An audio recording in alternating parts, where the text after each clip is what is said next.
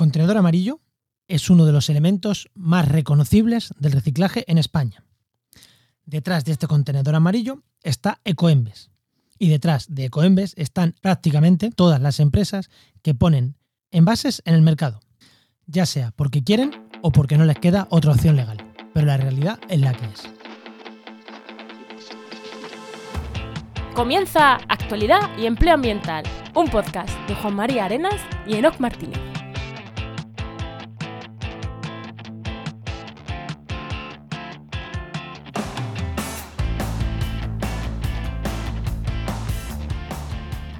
Buenas, soy Juan María Arenas.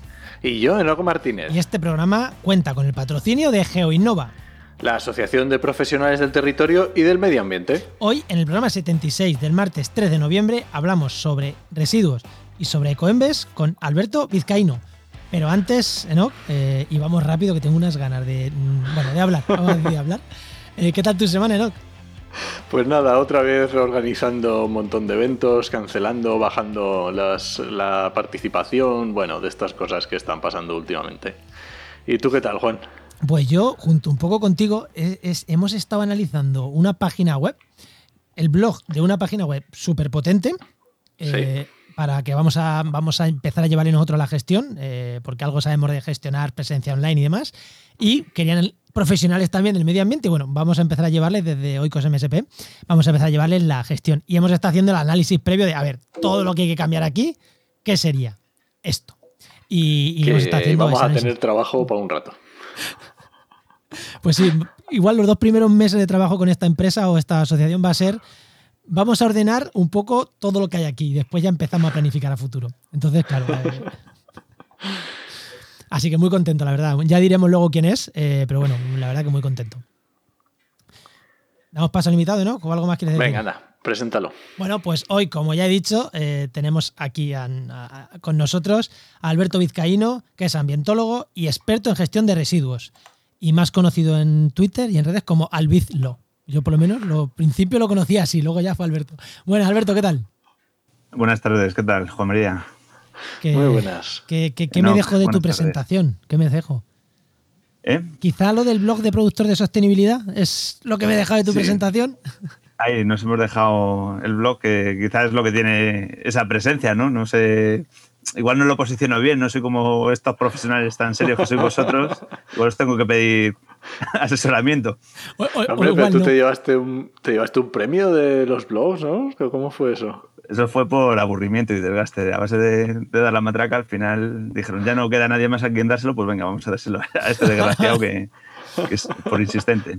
No, no, no, hay caso que es verdad que su blog está genial, genial, genial. está muy chulo. Es un blog de esto. Pasa es que tú no vendes después servicios detrás tan abiertamente como esta empresa, entonces las cosas cambian. Sí, el, blog en mi caso es un entretenimiento, es algo personal totalmente, ¿no? Es un medio de expresión realmente, entonces no, no le dedico profesionalmente ningún recurso y cuando tengo alguna idea que quiero compartir con, el mundo, pues la dejo ahí. Eh, hay veces que lo lee mi abuela, hay veces que, lo lee mi abuela y mi madre y hay veces que, lo lee alguien más, pero vamos, por, ahí, por ahí nos movemos. Alguien más seguro que lo lee normalmente. Alguien más seguro, sí. Bueno, vamos con empleo, Enoch. Venga, vamos allá.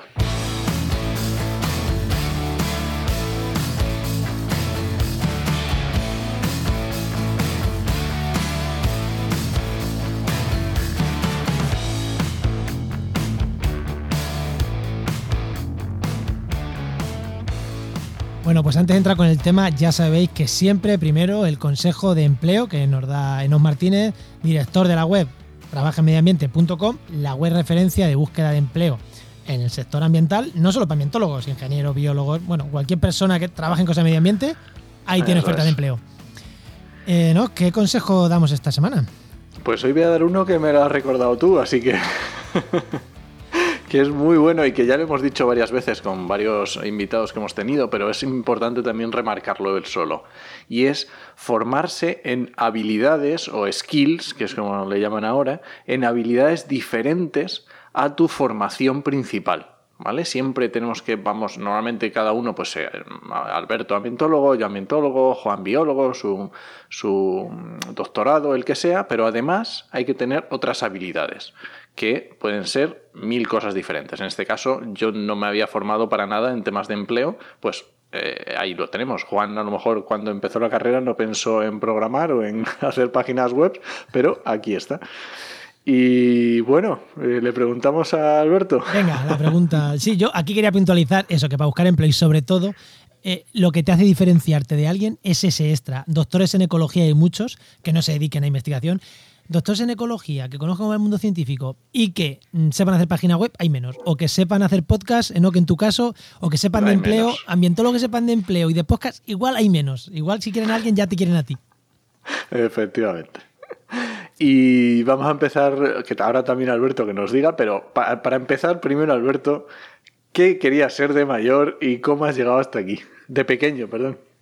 Eh, De pequeño quería ser agente de desarrollo local, ¿no? A mí me iba al pueblo y en algún momento, pues, eh, el mundo rural era lo mío, ¿no? Eh, De pequeño, de hecho, me pasaba los veranos en, en el pueblo de mi padre, en el pueblo de mi, de mi madre, ahí con los abuelos, y eso era lo que me tiraba. Cuando tuve Pero, que elegir una- pero, pero tú no le llamabas agente de desarrollo local cuando era No, no, pequeño. yo no sabía lo que quería ser. Yo quería irme al pueblo, allí a, a vivir, ¿no? Yo cada vez que volvíamos a Madrid, después de estar todo el verano en el pueblo, aquel- Madrid era un sitio que olía mal y que, ¿Qué pueblo? y que era gris, donde no se podía salir a la calle tan alegremente, ¿no? Entonces yo quería, quería pueblo. Oye, ¿qué Y- pueblo? ¿Qué pueblo? Vamos a hacer, vamos a dar nombres. Eh, Eso es que casi prefiero preservármelo, porque, eh, no sé, es esas cositas de la, de la intimidad que vamos a preservar de momento. Digamos que Vale. Cuenca y Guadalajara, ¿vale? Soy hijo del éxodo rural, entonces pueblos pequeños de, de- de la Perfecto, España vaciada perfecto, de, perfecto. De Cuenca y. Guadalajara. Entonces, bueno, os podéis hacer una idea si queréis vosotros, pero vamos, que, que me lo preserváis ahí un, poquito, por favor. Sí, sin sí, sí, sí, sí. problema. Esto no lo contamos a nadie. Y, nada, pues eso, que, que sí que llegó un momento donde le, le quería poner nombre y, y fue cuando estudié ciencias ambientales, ¿no? Estudiar ciencias ambientales en mi caso eh, fue por, por eso, porque tenía apego al campo, tenía apego a eso, no quería ser, eh, no conocía a Juan, entonces no quería ser biólogo todavía, ¿no? no, no- no tenía un biólogo de referencia.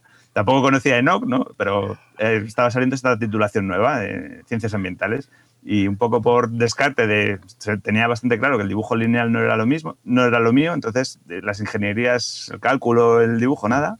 Y de licenciaturas, pues una que no fuera muy, muy especializada, ¿no? Entonces caí en ciencias ambientales y me reencontré en esas prácticas de campo, de ir allí a, a ver cortes geológicos, de ver ecosistemas En forestales. De- ¿no? ¿Eh? Sí, sí, todas esas. Esas prácticas de, de campo famosas, pues me reencontré con, con mi campo. Y ahí así le puse un nombre, ¿no? Dije, ah, yo de pequeño quería ser agente. Bueno, de hecho, antes de agente de desarrollo local, quería ser, eh, esto fue un chiste muy bueno con un compañero durante algún tiempo, fitosociólogo. ¿Sabéis la fitosociología, no? Sí, Lo de, sí, sí, sí, sí. Hay un quercus y un no sé qué, y esto es un quercetum rotundo y no sé qué foliae. Son las, En- series, las series de vegetación que dice que la vege- o sea, una mentira como un templo que alguien se inventó en su momento y le funcionó. Y, y hay muchísima gente de la escuela fitosociológica que dice que las especies van todas juntas según este y estas especies en este orden y cuando desaparecen estas aparecen las otras. Bueno, esas cosas que actualmente no o sea, se sabe que no van así, pero se sigue usando Bueno, un pues montón.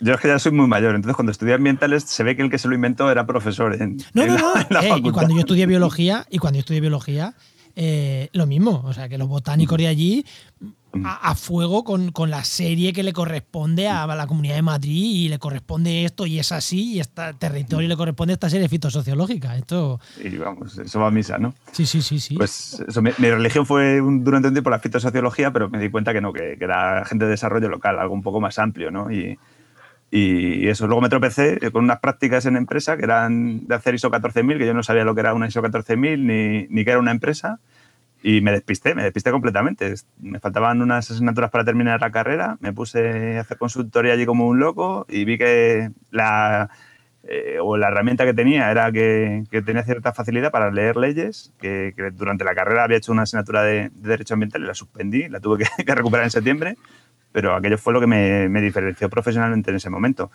Eh, las leyes tienen mucho de bases de datos, o sea, tienes que, cruzar la información, manejar esa información y bueno, yo no soy experto en bases de datos, pero sí que esas herramientas informáticas que te ayudan a, tener ordenada la información, pues las he sabido manejar y, en esa especialización que dice ENOC, pues eh, tengo esos dos componentes, ¿no? El derecho ambiental, que normalmente a licenciados y a, técnicos en general les, les causa urticaria, pues yo me sentía cómodo. Un poco, sí. Me sentía cómodo con eso. Y a los abogados les ocurre al revés, que el lenguaje técnico no lo entienden, ¿no? Entonces, tú imagínate una ley de un reglamento de suelos contaminados, eh, es una pesadilla para, para, el abogado y es una pesadilla para, para el técnico. Entonces, tú estás ahí en medio y, y, los pones a, a, que se entiendan entre ellos, ¿no? Entonces, es, es un ámbito que, que durante mucho tiempo me ha tenido muy entretenido y me ha gustado. Y luego lo otro, el, el organizar información y contrastar información. ¿no? Al principio lo tenía que hacer porque tenía que ver que lo que me decía el cliente se ajustaba a la ley. Luego tuve un cliente que me pedía datos para hacer unos indicadores, unos indicadores ambientales, quería hacer una huella ecológica y no conseguimos llegar a, a tener todos los datos necesarios para hacer esa huella ecológica, pero bueno, fuimos ahí definiendo indicadores. Y eso lo podía hacer por eso, porque alguien me había enseñado un poco cómo usar bases de datos y cómo cruzar información. ¿no? Entonces, estoy de acuerdo totalmente con, con Enoch en esas habilidades eh, que están muchas veces fuera del currículo o, no son propias de una materia que, son las que te diferencian en el mercado y las que te hacen salir adelante. ¿no? Y, sobresalir. Sí. Bueno, yo sobresaliente no he sido en nada, ¿no? Pero bueno, por lo menos eh, sí tener un nicho donde te vas manejando y te sientes cómodo, ¿no? ¿Y cómo terminaste en temas de residuos? Pues eh, eh, empecé apedreando botellines contra televisores en el vertedero del pueblo. O sea, quiero decir que es que me viene, me viene Luego lo he analizado con el tiempo. Digo, ¿de dónde me viene a mí esto de la basura? ¿no? Dije, claro, cuando pasas todo el mes de agosto en un pueblo de muy poquitos habitantes, donde no hay río siquiera para ir a pescar, pues ¿qué haces? Pues acabas apedreando eh, televisores o botellines o lo que haya en el vertedero. Esto pues eran los 80, que era lo que había, ¿no? Vivíamos muy libres. Sí, demasiado. Entonces ahí empecé a explorar la basura, o sea que no, no, te voy a engañar, me viene desde ni me acuerdo cuándo. Y luego en la carrera me topé con dos asignaturas de, de residuos que, que, de hecho pues me parecieron bastante interesantes. Y, y, cuando empecé a trabajar en consultoría, eh, una de las primeras cosas que me tocó hacer era una industria farmacéutica que tenía, tenía que almacenar residuos peligrosos de, de su proceso industrial y me dijeron, bueno, pues necesitamos dimensionar y diseñar el, el almacén. Entonces toda la normativa de residuos que había ahí, pues eh, me la tuve que leer, resumir, concretar para que esa empresa tuviese su proceso bien hecho y el almacén fuese acorde y no tuviese riesgos eh, en la gestión de esos residuos. Y ahí ya me empapé bien de la legislación. Esa misma empresa nos presentamos a un concurso público para dar un curso de gestión de residuos de 90 horas. Eh, me tocó hacer el, plan para presentarme al concurso y me tocó dar el curso cuando nos lo adjudicaron, con lo cual eh, yo lo dije, dije, si yo no, de residuos no sé nada, o sea, que me dijeron, tú no, has estudiado dos asignaturas en la carrera, ¿cuánto sumaban? 90 horas. Y dice, pues ya tienes 90 horas para dar, claro. No es lo mismo 90 horas cuando, cuando te la da un profesor asociado que es de un experto en una empresa que tú acabas de salir de la facultad, ¿no? Pero bueno, me tuve que empapar y, y de ahí, pues, fue progresando, ¿no? En distintos momentos de mi vida profesional me he ido encontrando con, con cosas de residuos y, y las he ido asumiendo. Pues, ¿cómo se hace un profesional? Pues, pues, pues casualidades de la vida y ir eligiendo siempre el camino que más te gusta. Es que es, y, lo que, y, lo que te da de comer muchas veces, es como me gusta y me da de comer, pues para adelante. Sí, es, esa es la clave, ¿no? Si no, si no comes, te mueres. Es, es, es selección natural, ¿no? Entonces, tienes que elegir gustos que, que, te tengan entretenido y si ya te dan de comer, pues es Mejor que mejor. Bueno, pues vamos con el tema. Vamos al lío.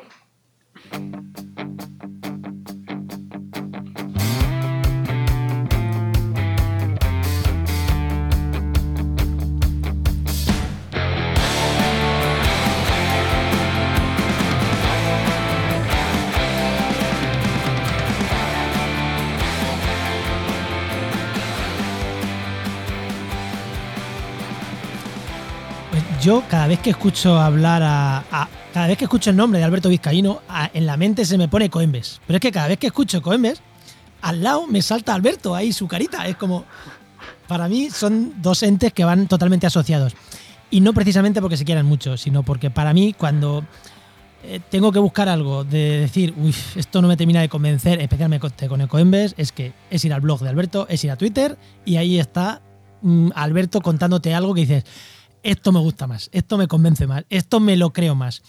Eh, básicamente porque aquí no hay campañas de marketing, Alberto ya lo ha dicho, no, no vive de su blog, no vive de esto, entonces para mí es mucho más eh, fiable. Entonces queríamos hablar de Coembes porque han pasado un par de cositas en los últimos dos meses, una en septiembre y otra en octubre, mm, desprestigiando mucho a Coembes, que ahora veremos qué es, y dijimos, mira, hay que traerse a Alberto y aquí te tenemos. Vamos a empezar por el principio. ¿Qué es Ecoembes? Ecoembes es una marca realmente, ¿no? Es un acrónimo que utiliza una empresa, una corporación, una sociedad anónima, que es Ecoembalajes España, Sociedad Anónima. Entonces, Ecoembes es la marca que utiliza esta corporación. Y ahora podemos pensar, ¿no? Que si es una sociedad anónima, ¿quiénes son los asociados de esta, de esta sociedad? Pues esta sociedad la forman eh, los envasadores, distribuidores de producto envasado y algunas empresas de, reciclaje. Es una, una, organización que forman porque hay una obligación legal. En la ley de, de residuos, desde los años 90, se exige que todo el que ponga en el mercado un producto que con su uso se convierta en un residuo asuma el coste de gestionar ese residuo. ¿Quién gestiona los residuos de los envasadores y, los distribuidores de producto envasado? Ecoembes, ¿no? Entonces, ¿qué es Ecoembes? Pues es una sociedad anónima creada por la industria del envase de usar y tirar para asumir una obligación legal, que es eh, costear la recogida y el tratamiento de esos residuos de envases. O sea que básicamente es una obligación legal que se crea en los años 90, que es, esa responsabilidad de esos envases y las, las, eh, los que ponen los envases en el mercado dicen cómo es la mejor forma de, enfrentarnos a esta obligación y crean esa sociedad. Eso es, eh, básicamente. Hay una cosa curiosa que es que eh, la ley que establece esta obligación en, en, la legislación española es del año 97, la ley de envases del año 97, y Ecoembes justamente se crea en el año 96. O sea, esta, esta corporación tiene incluso capacidad predictiva ¿no? sobre cómo eh, organizar la gestión de residuos. Antes de que haya un requisito legal ya se anticipa y crea la solución. Qué casualidad, empezamos con las casualidades. Empezamos con las casualidades. Sí, no, no, sé siempre se cuenta, entonces creo que era el buen momento para, aprovechar y, que no se nos olvide. Yo pensaba que había sido al revés. Yo pensaba que era, hicieron la ley y luego hicieron, o sea, que directamente hicieron el lobby de presión para hacer una buena ley y se hicieron la. La trampa, sí. Por, aclarar, por si alguien no había tocado cabos, le pilla ahí durmiendo y no había tocado cabos.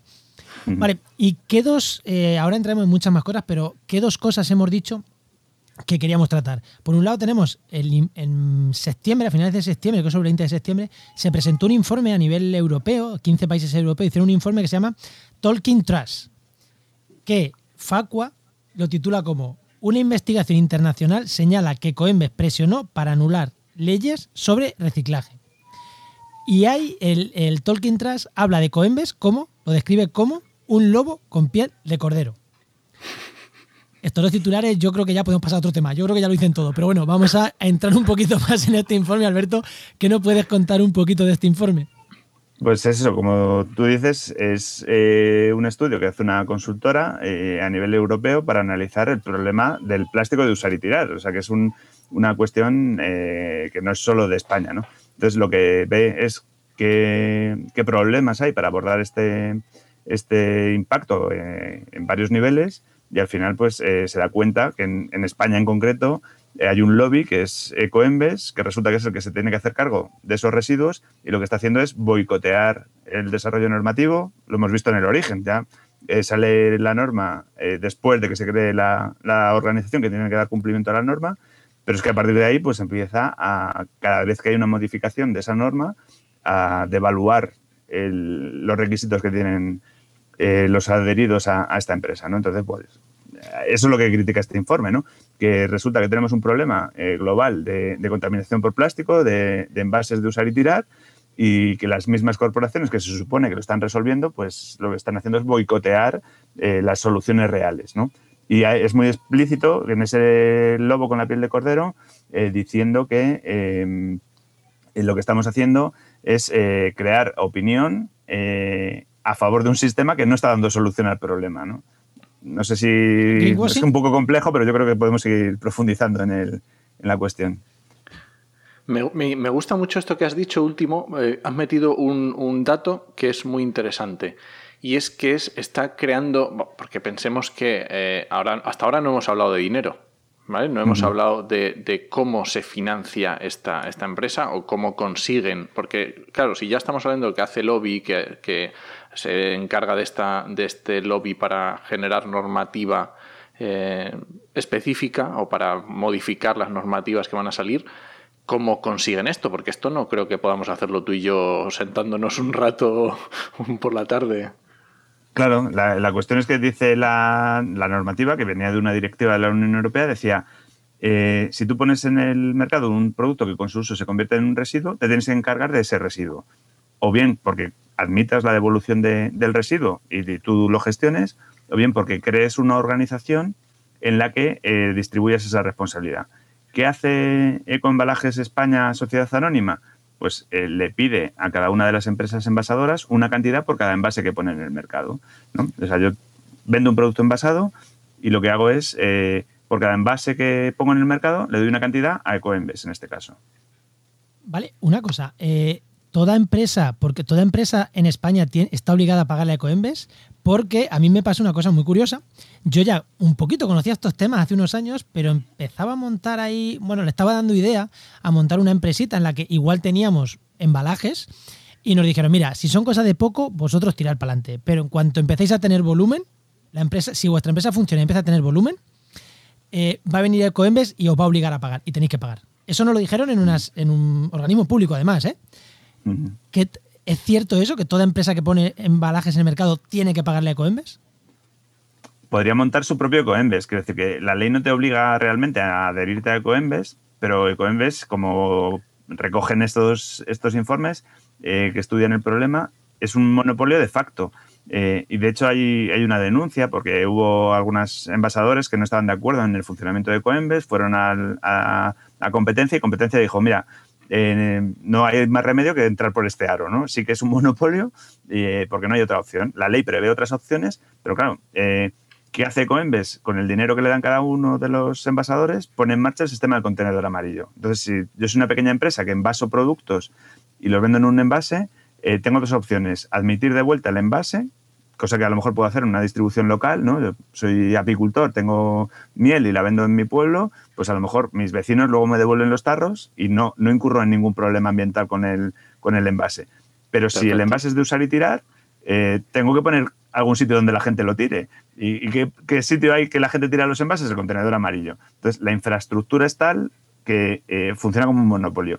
No hay una obligación legal estricta, pero no tienes alternativas para cumplir, para, perdón, no tienes alternativas para cumplir con la ley de envases salvo adherirte a Coembes. Con lo cual, de facto, es la única, la única alternativa y estás obligado a admitir sus condiciones si, usas envases. Porque el contenedor amarillo es, entre comillas, ahora entraremos un poquito, ese Coembes. El contenedor amarillo está gestionado de alguna manera eh, por Ecoembes, sí. Noc.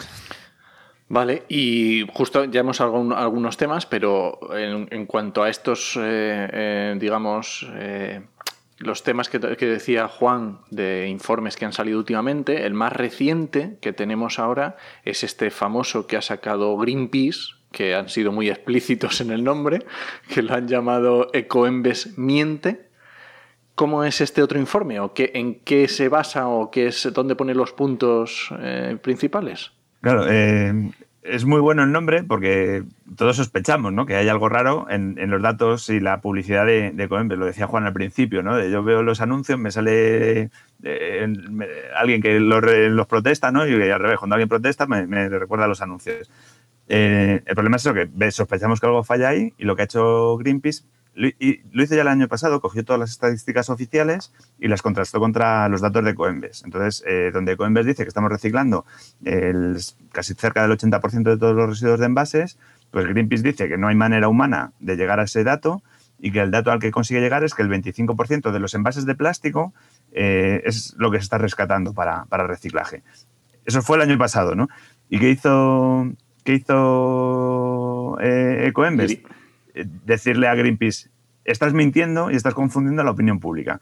Entonces, eh, claro, Greenpeace ha recogido el guante y ha dicho, sí, que yo soy el que miento, pues te, vas a cagar.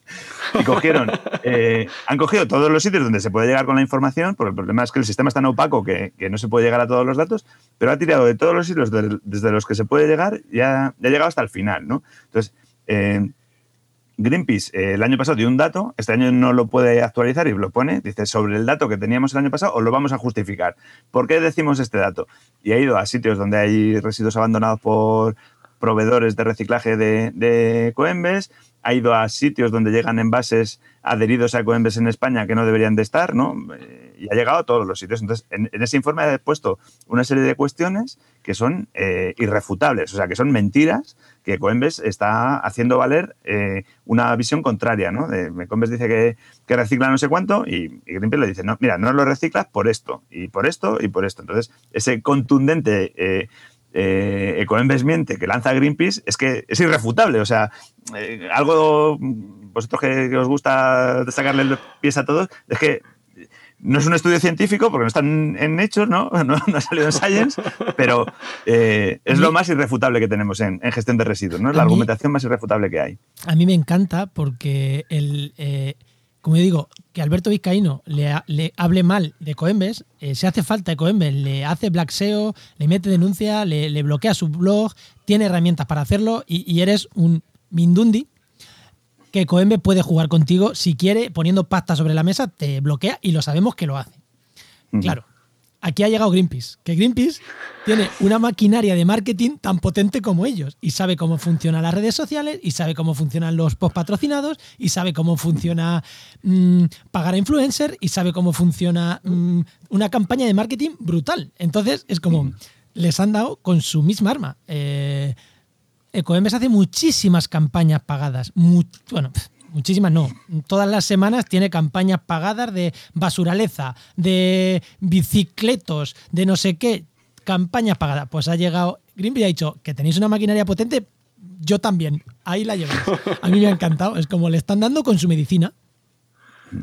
Sí, además, o sea que eh, yo he leído alguna crítica por ahí, ¿no? Que dicen que no me puedo creer nada de Greenpeace porque como son ecologistas y los ecologistas defienden no sé qué, no sé cuántas, no me creo pongo en cuarentena este estudio, ¿no?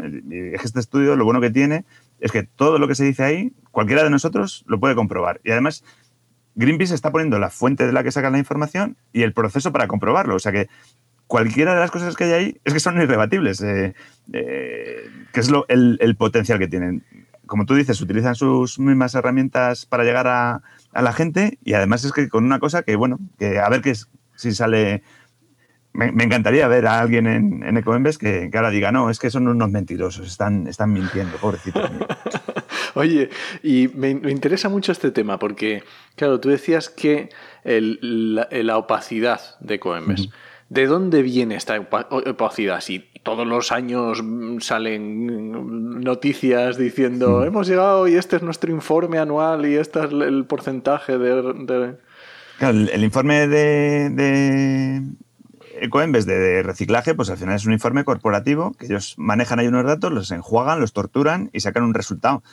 Pero claro, estamos hablando de reciclaje. Eh, para mí una tasa de reciclaje debería tener en cuenta unas entradas y unas salidas, ¿no? Entonces, eh, la opacidad está ahí, que no sabemos qué entra en la fórmula de cálculo de, de Ecoembes, no sabemos cómo lo gestiona y sabemos el resultado. El 80% de los envases se reciclan. Bueno, ¿por qué? O sea, ¿cuántos eh, envases se han puesto en el mercado, no lo sabemos. No está puesto en ninguna parte de, su informe ni lo sabemos públicamente.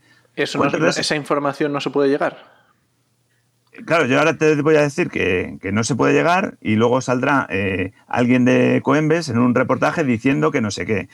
Que me ha pasado, ¿no? Me han, hecho alguna vez alguna entrevista y, luego sale la otra contraparte. A Alberto que no le han dado esta información, pero a nosotros sí. Entonces, hay que ver qué información te están dando, porque, claro, no te están diciendo cuántos envases han puesto en el mercado, sino que a lo mejor te dicen, eh, hemos gestionado tantos envases. Entonces, claro, eh, Ecoembes gestiona tantos envases, ¿es la misma cantidad de envases de producto envasado que hay en las estanterías de los supermercados? ¿O es un subterfugio que está utilizando para su fórmula de cálculo que salga bonito el resultado?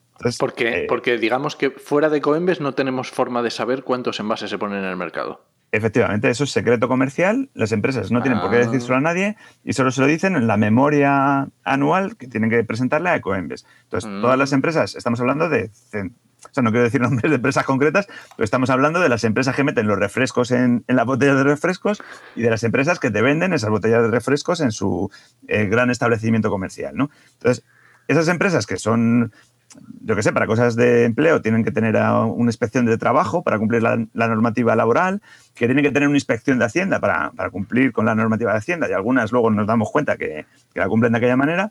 Esas empresas, cuando declaran envases, eh, lo hacen sin que nadie se lo supervise. ¿no? Le, dicen a Ecoembes todos los envases que ponen en el mercado, y Ecoembes coge ese dato y a partir de ahí empiezan ya los, los cálculos. Pero Ecoembes no nos dice a nosotros cuántas toneladas de PET de, hay en botellas de plástico o cuántas toneladas de aluminio hay en latas de refresco. Ese dato, si, si existe, y lo encontráis, pues eh, yo encantado de conocerlo. Llevo 10 años reclamándolo y no lo he encontrado. La empresa, mm, la que sea de refrescos o de agua embotellada, no dice, no está obligada y no tiene control a decir cuántos envases ha puesto, dice lo que quiere, se lo dice solo a Ecoembes y Ecoembes no sabemos qué hace para al final nos da un resultado. El resumen es ese, ¿no? El resumen y nos tenemos que creer Se supone que, claro, si yo quiero saber el reciclaje, tengo que saber cuántas botellas hay en el mercado, cuántas se han recogido, de las que se han recogido, cuántas se han rescatado para reciclaje y luego cuántas se han convertido en materia prima. O sea, tengo muchos escalones para hacer cálculos, ¿no? Entonces, a mí me gustaría saber, pues, se han vendido 100 botellas, al contenedor amarillo se han entregado 80 de las 80 que se han entregado en el contenedor amarillo hemos conseguido rescatar 60. Y de esas 60, luego 50 las hemos conseguido convertir en un plástico nuevo que se ha convertido en botellas. Para mí esa sería la estadística buena, ¿no? Eh, y podría decir, el 50% de las botellas que se vendieron vuelven a ser botellas después de todo el proceso. Pero claro, aquí todos son sistemas de caja negra. No sabemos cuántas se venden. Ir a preguntarle a alguien cuántas han caído en el contenedor amarillo y luego de esas que han caído en el contenedor amarillo, cuántas ha rescatado. O sea, es eh, es un sistema de caja negra. Vale, porque eh, ya que has sacado tú el tema del contenedor amarillo, ¿cómo mm, funciona el contenedor amarillo? Ya que lo has sacado y que has dicho, vete tú a saber cuánto se ha metido, ¿cómo funciona el contenedor amarillo? Que ese es otro melón. Sí, es otro melón. Entonces, el contenedor amarillo es la obligación que tenían de, esa ley que decíamos del año 97, pues en el año 96 se, se acuerda eso del en vez de devolver los envases usados en los establecimientos, pues que la gente los deposite en un contenedor amarillo. Entonces, como conocemos más o menos todos, el contenedor amarillo es un, recipiente que está en la calle y donde echamos lo que, pues lo que buenamente creemos que hay que echar, porque lo que habría que echar son envases ligeros adheridos a ecoembes. Es lo único que debería ir ahí a ese contenedor amarillo. Pero yo en mi casa tengo un plástico o tengo un metal y muchas veces no tengo claro dónde, dónde va. ¿Dónde lo echo? Pues si no sé dónde echarlo y en el amarillo me están recogiendo latas y me están recogiendo botellas que son del mismo material de lo que yo tengo en mi casa, pues lo tiro ahí. Entonces, en el contenedor amarillo se recogen muchos envases que son de muchos materiales diferentes, algunos de materiales mezclados y además otras cosas. Entonces, eh, para que eso funcione, lo primero que, hay que hacer es separar por tipo de material esas cosas. ¿Por qué por tipo de material? Porque si yo quiero hacer un plástico nuevo, lo tengo que hacer del mismo polímero de plástico. Yo no puedo hacer una botella de PET de la mezcla de plásticos que hay en el contenedor amarillo.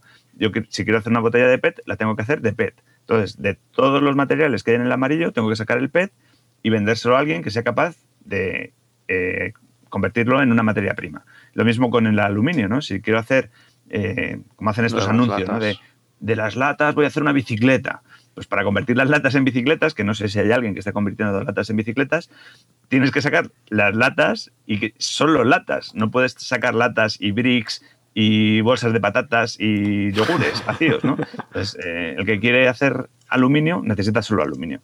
Y ahí es donde digo que se pierde la trazabilidad. No sé si me estoy enrollando mucho o... No, no, no. No, no, no, no, está genial. Y me interesa también porque. Eh, no, sé si querías decir algo más, sí, Es que creo que vas a cambiar de tema y quiero sí. puntualizar aquí una cosa. Eh, porque una de las. Ya hemos hablado en un programa, eh, hará un año, cuando Ecoembes manda residuos. Porque ese es otro tema que a mí me resulta curioso. ¿Dónde se gestiona esos residuos del control amarillo? ¿En España se mandan fuera? ¿Eso cómo lo contabilizan? Porque todos sabemos que de España hacia el sureste asiático se va un montón de residuos el primer paso es eh, mandar eh, los residuos, van del contenedor amarillo a una planta de clasificación. En la planta de clasificación de envases eh, se sacan los residuos, se saca lo que es el contenedor amarillo y se hacen como paquetes de materiales. Esos paquetes de materiales se asignan a distintos gestores y los distintos gestores ya ahí es donde empieza el circo, ¿no? Eh, hay algunos que se especializan en sacar aluminio de aluminio mezclado y otros que se especializan en el PET y demás. El camino hasta, el sureste asiático ocurre porque, primero, no tenemos en España eh, infraestructura de reciclaje suficiente, no hay suficientes industrias que conviertan los residuos en materias primas, entonces hay un mercado internacional que, absorbe parte de estos de estas eh, materiales pero también hay residuos que no tienen valor en un mercado europeo. No tienen valor porque están tan mezclados que hay que seguir metiendo mucha mano de obra. Entonces, hasta ahora, eh, lo que se hacía era enviarlo a, China y otros países donde la mano de obra es más barata y podían procesar esa basura. O se creía que la procesaban. Eh, ¿Qué ha ocurrido? Que China se dio cuenta que, que no le salía rentable y otros países se están viendo que se están llenando sus vertederos de lo que nosotros sacamos del contenedor amarillo que no somos capaces de separar. Hay una parte que si separamos en estos gestores que vienen después de la planta de clasificación, pero luego hay una cadena que lo que no tiene valor aquí o que no se puede colocar aquí se manda a otros, a otros países. Entonces, en, el informe este de Greenpeace eh, decían que habían visto pues, eh, bases españoles con el logotipo del contenedor amarillo de, del punto verde en Malasia y en China y, y en otros países. ¿no? Claro, porque esos envases siguen teniendo el puntito verde que nosotros que van en las etiquetas y que sabemos perfectamente que son de España, de, de, Coembes, que es el que tiene la responsabilidad. Claro, y, la marca. O sea, quiero decir que son productos que se comercializan aquí. Eh, a lo mejor las marcas, eh, las grandes corporaciones para algún producto sí mantienen la misma marca en todos los países, pero hay marcas que son exclusivas del mercado español, ¿no? Entonces, que aparezcan envases adheridos a Ecoembes de una marca que se comercializa en España eh, con las instrucciones o los ingredientes en español eh, en un vertedero de otro país, hombre, puede ser una casualidad. Igual fue un turista que, lo tiró allí. Pero cuando ya son varios envases en varios vertederos que están sospechosos de estas cosas, pues está ahí, ¿no? Y si queréis, volviendo al estudio de Greenpeace, es que el estudio de Greenpeace habla de una empresa en concreto que se dedica a sacar eh, residuos de, España que los lleva a otro país y en ese otro país aparecen este tipo de, envases, ¿no? Entonces, claro, eh, la trazabilidad no existe, ¿no? No había un, GPS en el residuo desde el momento en que lo tiraron en el contenedor amarillo hasta que llegó allí, pero eh, no sé, es blanco y en botella, ¿no? Sí, si, estabas, si estabas en la sierra y ya llega a la playa, de alguna manera has ido. Y si hay mm. confinamiento y no te puedes mover, algo has hecho. Pues esto es igual, ¿no? Mm. Y, justo, eh, que era justo cuando iba a cambiar yo pensando, digo, bueno, eh, yo he escuchado que ahora estamos en un proceso que va a haber una nueva ley de residuos. Por lo menos va a haber parte que se va a actualizar, creo que por temas europeos, de, adaptar normativa europea. Eh, ¿Cómo es lo que viene? O sea, ¿estamos también influenciados por el lobby? ¿Va a haber cambios? ¿Cómo está la cosa? Claro, la ley se sacó a información pública y ya ha pasado ese proceso, ¿no? Ahora es algo, un proceso pues ya más político, más dentro de, la administración y luego grupos y hasta que saquen el texto definitivo. Pero en el borrador de la ley eh, hay un artículo que es eh, contundente muy al principio que dice que eh, no habrá información sobre las cantidades de productos que se ponen en el mercado, ¿no? ese artículo que choca, luego tal cual está como 37 artículos más abajo, otra vez el mismo artículo con la misma con la misma retaila. Entonces dices, bueno, eh, aquí hay algo, ¿no? O sea, si, de hecho hay marcas y hay empresas, por ejemplo en el textil o en algunos otros flujos de residuos, que están dando datos a día de hoy de la cantidad de material que ponen en el mercado. Entonces, ¿por qué en la ley de residuos que se está tramitando hay dos artículos? O sea, por si no nos hemos dado cuenta ¿no? en la información pública, lo pongo dos veces. ¿no? Me quitan el artículo 4, no sé cuál es ahora mismo, pues lo dejo en el 37. y si me quitan el 37 está en el 4. O sea, son cosas que. Es como, venga, te quito uno. ¿Eh? Sí. Ni para ti ni para mí. Quito uno y dejo el otro, ¿no? ni para ti ni para mí. ni para ti ni para mí, te dejo el otro. Entonces, eso denota que ahí detrás pues hay intereses muy concretos, ¿no? Que la transparencia que se viene reclamando desde hace un montón de tiempo, pues no, Brilla por su ausencia en el propio borrador de la ley. No sé el ministerio a qué llegará. Espero que se den cuenta y, no entren en, el rollo, ¿no? Greenpeace yo creo que está haciendo todo lo posible para que no ocurra, ¿no? ¿Y tú crees que aparte de este artículo, tú crees que, que va a haber cambios interesantes o no? ¿O estamos fastidiados o qué? Eh, lo veo, o sea, como persona optimista espero que sí, que, salga una ley que nos ayude a vivir con menos plástico, que fomente eh, la venta a granel y, los envases retornables y reutilizables. Pero en mi experiencia concreta en el sector, pues veo que hay muchas presiones, veo que se está condicionando mucho la opinión pública y veo que se están proponiendo alternativas que no son alternativas reales, ¿no? Y, me cuesta creer que, realmente la ley vaya a ser lo que se espera de esta ley. Oye, y el tema de los envases retornables, eh, he leído, bueno, eh, por redes sociales siempre está, he, he visto un montón de veces, esto típico de en Alemania metes una botella y te dan unos euritos y aquí en España esto no se puede, hay que implementar esto. Punto uno. ¿Es cierto y, es tan así que en otros sitios tú metes botellitas y te dan dinero? ¿Es tan así o es esto típico guay de sí en Alemania, pero en, en un pueblo perdido de la mano de Dios que alguien lo hizo y funcionó? Y por otro lado, ¿es cierto que Coembes se niega a que eso se implante en España en caso de que esté funcionando en otros sitios? Claro, eso sí funciona en otros países, de hecho, en varios países de Europa y en varias regiones del mundo. Yo eh, bueno, no he viajado mucho porque soy un chico de pueblo y donde me gusta estar es en mi pueblo, pero eh, eh, si vas a Estados Unidos, cuando compras una botella, te pone ahí eh, el, el precio de lo que cuesta esa botella, ¿no? Eh, he estado en- hace un par de años, estuve en Croacia y también había un, un simbolito de lo que te devolvían por la botella. O sea, quiero decir, no solo Alemania, en mi experiencia personal, dos países que he viajado, en, en los dos estaba, ¿no? Dicho Alemania por Eh, decir uno, a lo mejor no es Alemania, ¿eh? Ya sabes que Sí, no, gente- en Alemania también está que son todos esos vídeos, ¿no? Del, del señor que va allí, joder, eh, va un chaval, ¿no? Después del botellón, pa, pa, pa, pa, venga, 20 botellas, uh, me han dado 4 euros. Eso se llama, eh, que está en la ley de envases del año 97 española, depósito, devolución y retorno de envases. Tú cuando compras el envase, dejas una cantidad eh, en depósito que te devuelven cuando retornas el envase. Entonces, en, estos países que lo hacen con maquinitas, pues eh, lo que haces es que metes ahí tus botellas, la máquina tiene la función de comprobar que lo que estás metiendo es lo que, lo que te devuelven. O sea, tú te llevaste una botella de una, una lata de refrescos, pues tú metes la lata de refrescos, eso ve un factor de forma, tiene un, un sensor que ve que eso tiene forma de lata de refrescos y un código de barras. Con lo cual, están contando una a una las botellas que devuelves para dar, o los envases que devuelves para darte ese ticket con, con el importe, ¿no? Eh, entonces, sí, funciona en otros países. ¿Qué problema tiene ese? Primero, que cuentas los envases uno a uno. Ya no es esa caja negra de, ah, no sabemos cuánto ha, ha caído en el contenedor amarillo. No, no, no. En esta máquina de este supermercado de Frankfurt han metido mil botellas de plástico, 200 latas de aluminio y tres botellines de vidrio. No sé si se entiende el, el nivel de detalle sí, de información sí. que ofrece eso. Claro, brutal. Para una, para una corporación que eh, su modelo de negocio se basa en parte en, en una opacidad y en esas campañas de desinformación que hace, el que se cuenten una a una todas las botellas puede ser un problema. Y aguas arriba también, quiero decir, el problema no es que, que Coembes pierda control de los envases o que le contemos a Coembes envase por envase todos los envases que ha recogido. El problema es el, el envasador y el distribuidor de producto envasado. ¿no? Ese señor que le dice a Ecoembes, voy a poner mil botellas en el mercado, aquí tienes la tasa de punto verde de cada de estas mil botellas y tú te. A ese señor ahora le vamos a decir, oye, que de las máquinas de, de todos los supermercados hemos recogido tantas mil botellas, que en esta tiendecita de barrio que la recoge el señor a mano tiene otras tantas botellas. Y todas estas botellas eh, coinciden o no coinciden con tu declaración de envases.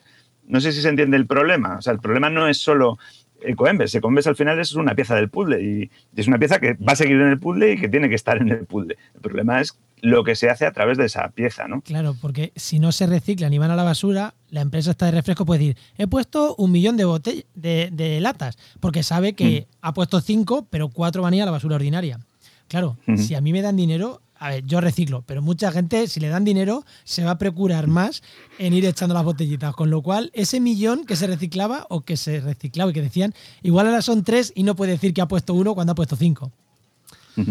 Vale, Claro, es, es parte de los cálculos que hace, que hace Greenpeace últimamente, ¿no? Y de hecho, el resultado que ha habido es de Baleares, ha sido la primera comunidad autónoma que ha dicho, efectivamente, nuestros datos tampoco cuadran. Y Baleares ha ido con los datos a, hasta estos días. Ayer, mm, esta semana, me parece que ha salido la, la nota de prensa diciendo que, que están ahí.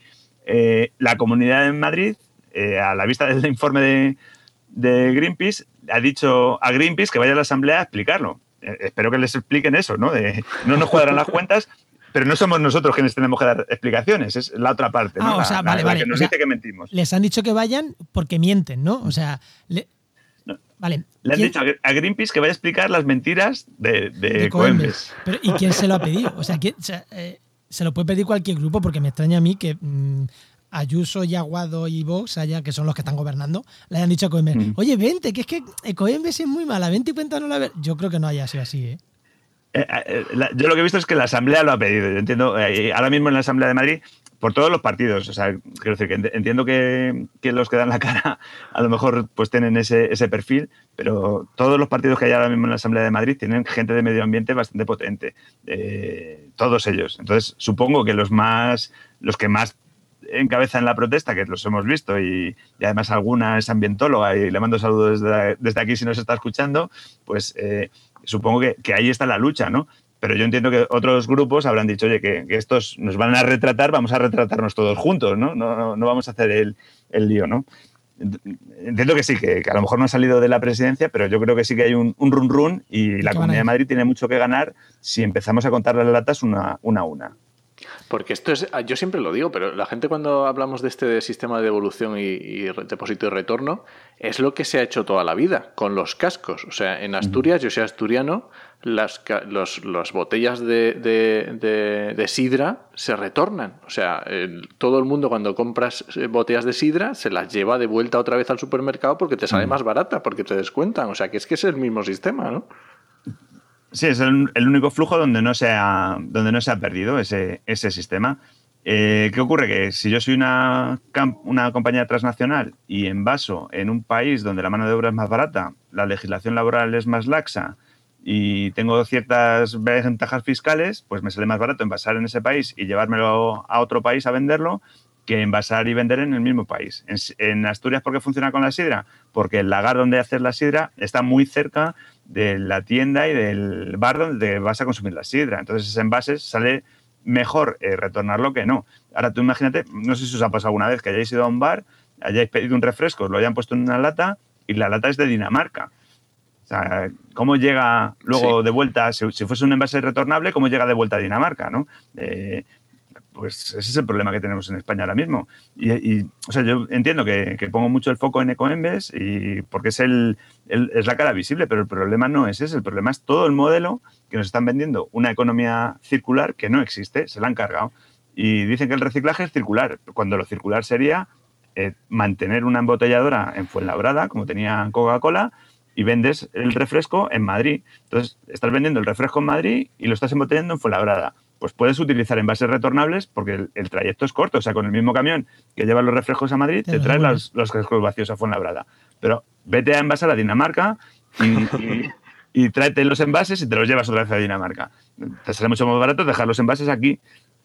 Si luego los conseguimos recuperar y reciclar, bien, pero que se queden aquí. Yo he pagado el punto verde, eh, Coembes dice que lo gestiona, pues a mí ya, yo ya me olvido de ellos. Tú, si no los dejas en el contenedor amarillo, es que eres muy malo, ¿no? Ese es el juego, que nos han hecho responsables de una cosa que no somos responsables los consumidores. El responsable es quien decide cómo envasa y cómo distribuye su producto envasado. Vamos, creo yo. Sí, sí, sin duda. no, y, la última pregunta, no, vamos ya con la que íbamos a decir. La última pregunta es que después de esto que estamos hablando, todo lo que hemos estado hablando, entonces ya dejamos de separar los residuos, ¿no?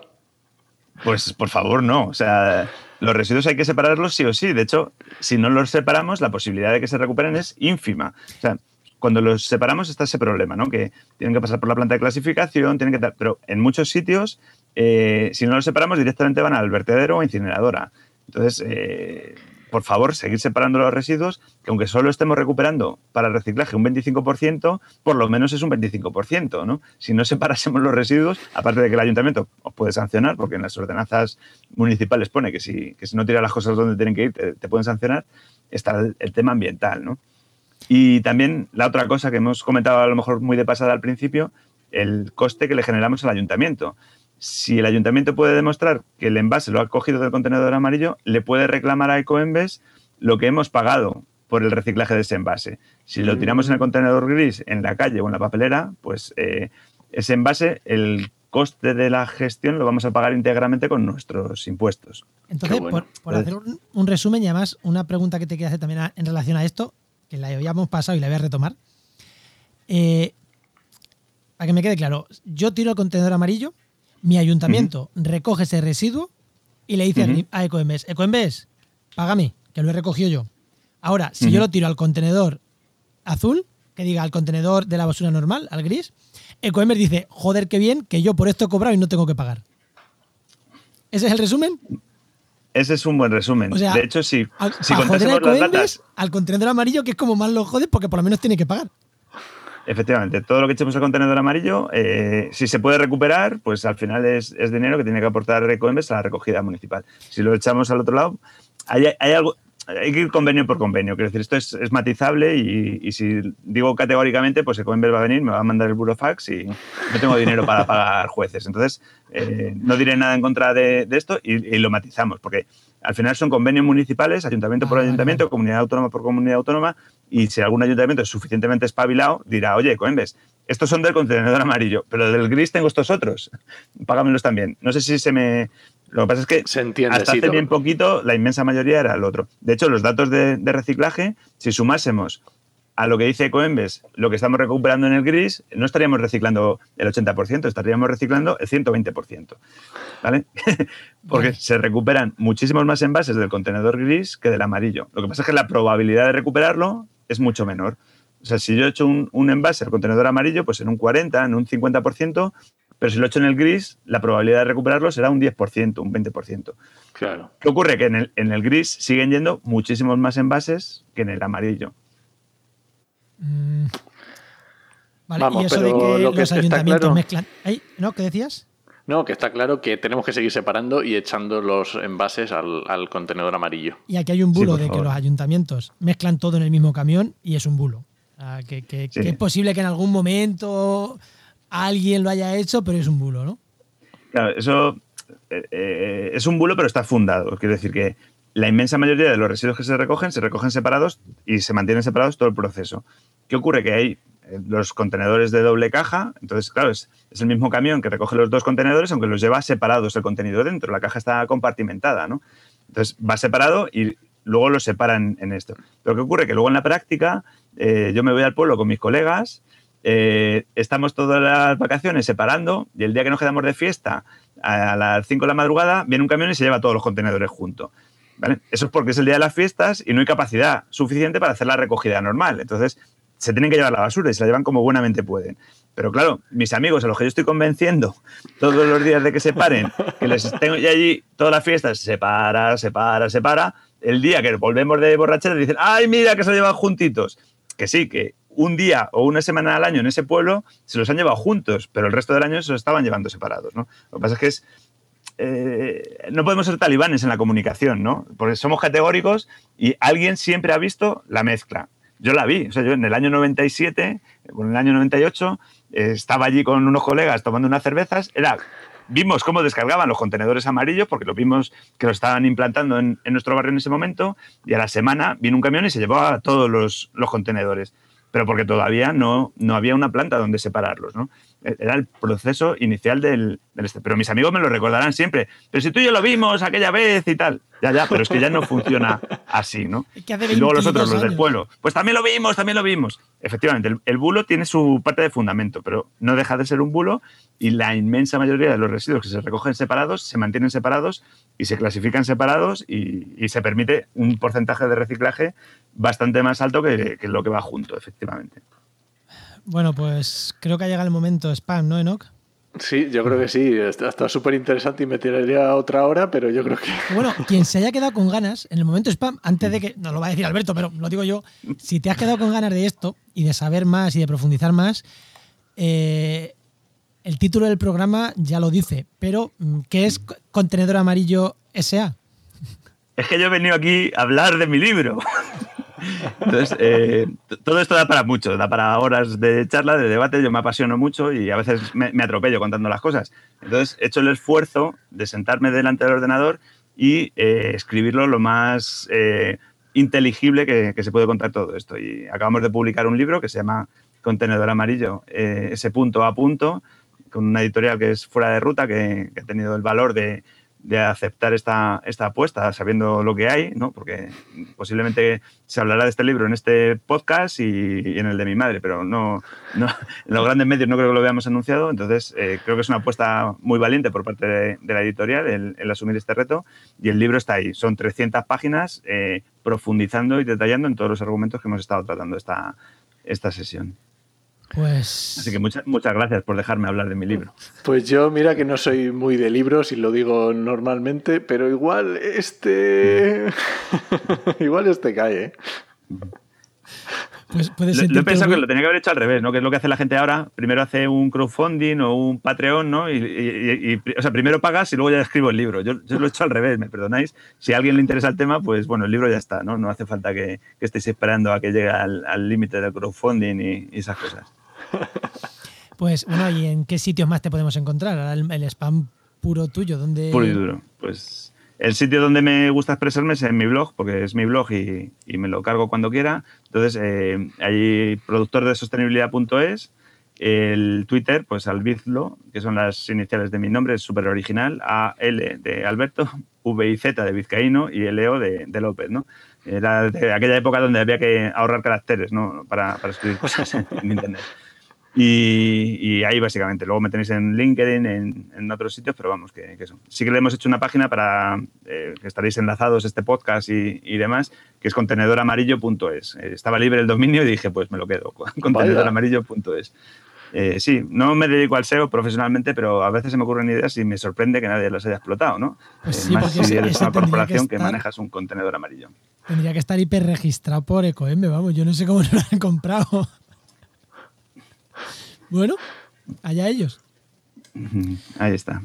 Eh, Pues, genial, pues genial, genial. Muchísimas, muchísimas gracias, Alberto. Hemos aprendido un montonazo contigo. Y eso, que muchísimas gracias por venirte por aquí. Pues muchas gracias a vosotros por invitarme, me lo he pasado estupendamente, como las veces que, me invitáis y las veces que os escucho, aunque no esté hablando, que a veces también escucho a gente que no soy yo. Me, encanta escucharme a mí mismo, como podéis ver. Pero me, encanta que, eso, que, nos deis voz a todo el mundo y tengáis este perfil tan diverso. Pues nada, para otra vez, para la tercera, yo qué sé, hablamos de otra cosa más interesante cuando hayamos eh, conseguido verdad, de verdad, las cifras estas tan chulas del 80% o algo así. Ojalá podamos hablar de las cifras reales, que alguna vez tengamos datos eh, contundentes o que estaría bonito que, porque seguro que os van a escuchar, por si tienen que mandaros un burofax o algo, eh, que, que respondan y digan, venga, vamos a, a dar esos datos que queréis comentar y, y que podéis contrastar. Sí, oye, Ojalá yo ocurriera. encanta- oye, si viene alguien de Coinbase a contrastar esos datos aquí, yo encantado, pero que venga con los datos. Pues muchas gracias, Alberto. Hasta Muchísimas luego. Gracias a Alberto. vosotros. Hasta luego.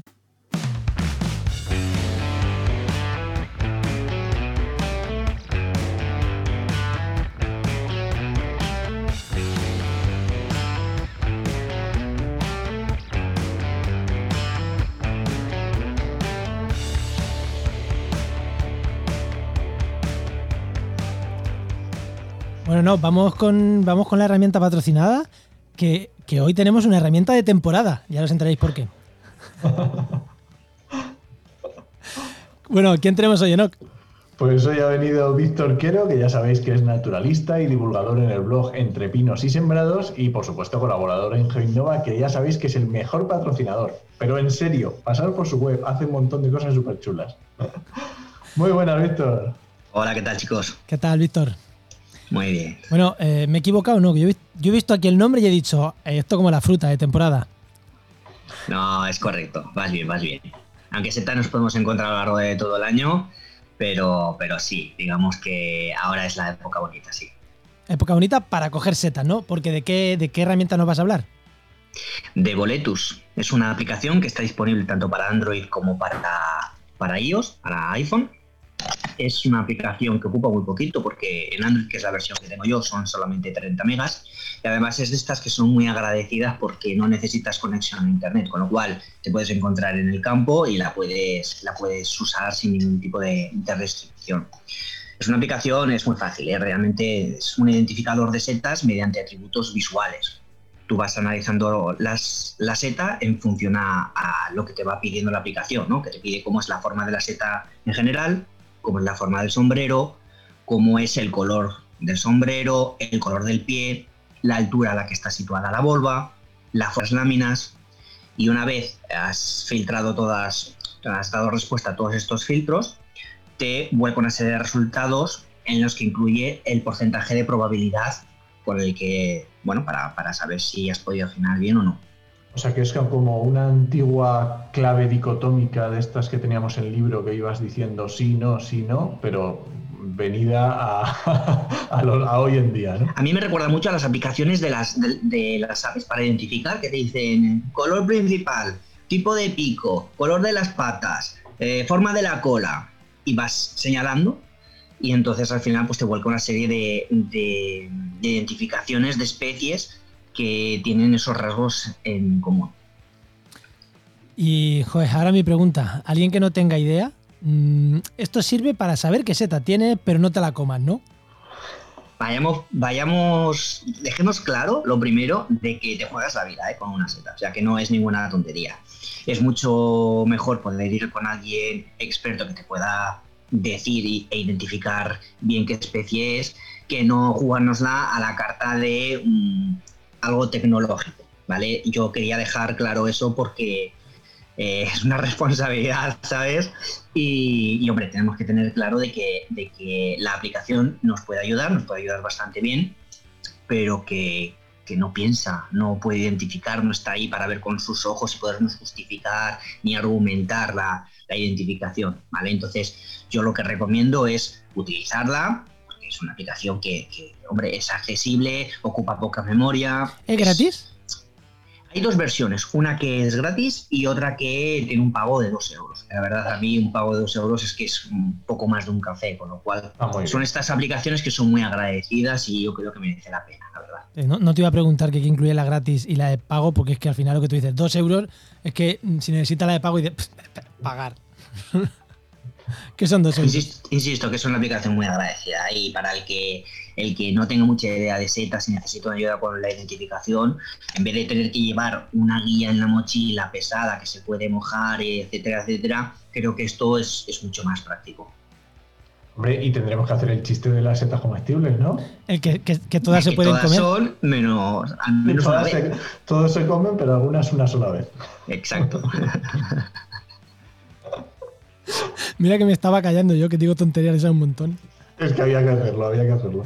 Bueno, Víctor, pues muchísimas, muchísimas gracias por esta recomendación y yo me la descargaré para cuando salga cuando salga al campo, que oye, que, ahora en otoño es cuando merece la pena ir con estas cositas en el bolsillo. Yo también, que soy más soy más setero que pajarero, así que esta sí que me la voy a descargar. Pues aprovecha, aprovecha. Además, si tienes alguna duda, la propia, la propia aplicación tiene un buscador donde puedes buscar la especie tú de manera de manera individual, a, través del nombre común o a través del nombre científico. O sea que por eso digo que es una, aplicación muy agradecida. Pues, pues, muchas pues. gracias, Víctor. Muchas gracias, Víctor. Que vaya bien. Pues esta sección te llega gracias a nuestro patrocinador, a GeoInnova. La Asociación de Profesionales del Territorio y del Medio Ambiente. Y que puedes encontrar en www.geoinnova.org.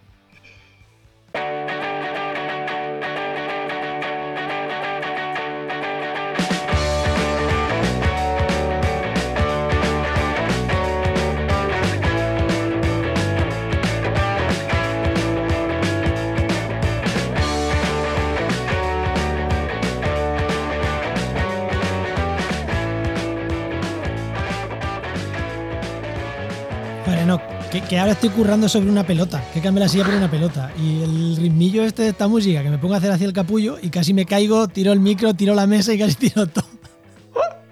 Ay, qué desastre. Ah, bueno, desastre no. Eh, no ha llegado la sangre al río, me he estabilizado en mi pelota, que para eso la tengo, para no estar sentado en una silla. Ya otro día lo contaré más en detalle.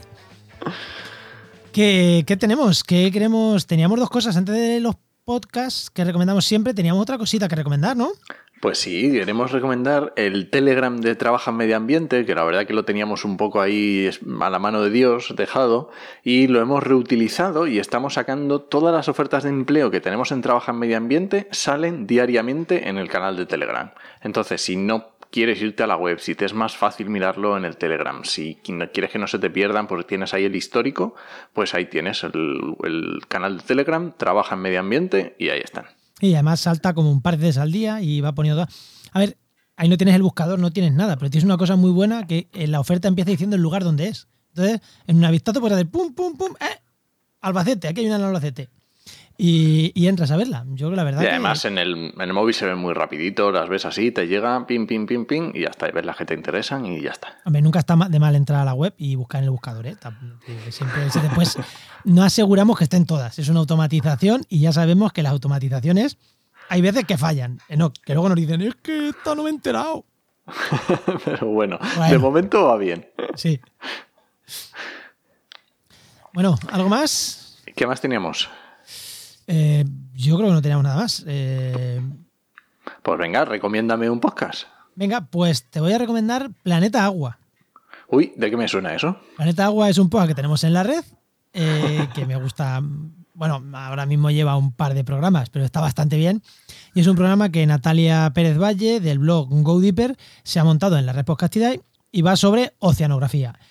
El programa 1 entrevistaron a Pablo Rodríguez Ross, porque estamos grabando y el 2 no ha salido todavía, aunque cuando vosotros lo escuchéis, este programa ya haber varios. Y me gusta mucho porque entra muy en detalle de cómo, una cómo se hace una expedición eh, oceanográfica, cómo se trabaja en un barco. Eh, no se queda en, superficialidades al, al ser centrado, porque yo, por ejemplo, con Oikos he tratado oceanografía, he tratado un montón de cosas y entro dentro, pero Natalia, al ser más especialista en el tema del mar, entra mucho en las preguntas y a mí me gusta mucho cómo profundiza, pero lo hacen de una manera que lo podría escuchar mm, mi madre y enterarse. O sea que la verdad que mm, lo conduce bastante bien, por lo menos lo que, lo que lleva hasta ahora eh, me gusta mucho como lo... Y los invitados me parece que son de mucho nivel. Sí, a mí también me gusta un montón y es totalmente recomendable. ¿Y Y, yo te voy a recomendar un podcast también diferente. La verdad que solo he escuchado un programa porque no tiene mucha periodicidad, pero está chulo, a mí me ha gustado. Que se llama The Fluxions, con X ahí. ¿Y qué va? Que, que va de ciencia, de matemáticas. En el último episodio hablaron de TikTok, del algoritmo de TikTok. Así que esto, está chulo, está chulo. Bueno, pues oye, yo no sé si le daré una. No sé si tengo mucho más tiempo más, para inscribirme más, pero bueno, igual me has picado con esto último que has dicho. Entender un algoritmo siempre mola. Bueno, entonces nos vamos. Venga, vámonos. Pues nada, ya sabes que este podcast pertenece a la red de podcast Podcastidae, que es la red de podcast de ciencia, medio ambiente y naturaleza. Y muchas gracias por compartir este programa, por vuestros comentarios en las redes sociales. Nos encanta que nos valoréis, que compartáis el programa. Muchísimas gracias, que la verdad que, oye, cada vez que veo un recompartido y nos citan es como, ¡ay, qué gustico! y nada, te esperamos en el siguiente programa de actualidad y empleo ambiental. Nos escuchamos. Adiós.